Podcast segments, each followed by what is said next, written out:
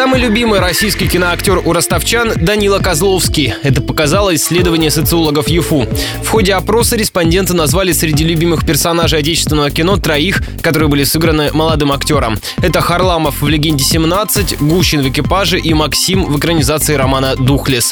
Авторы исследования полагают, что Козловский ближе всех к портрету идеального киногероя в представлении ростовчан.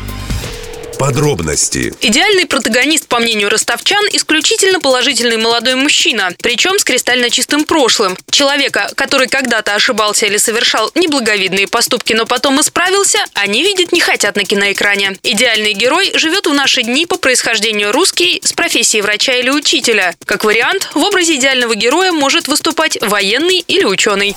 Кстати, легенда номер 17 и экипаж вошли в тройку самых популярных у жителей региона российских фильмов, рассказал руководитель социологического исследования Антон Сериков.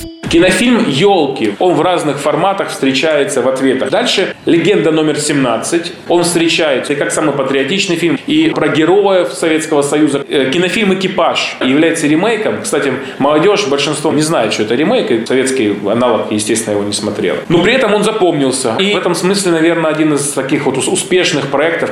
Также в число любимых кинокартин ростовчан попали «Горько», «Битва за Севастополь» и «Дилогия Балабанова. Брат».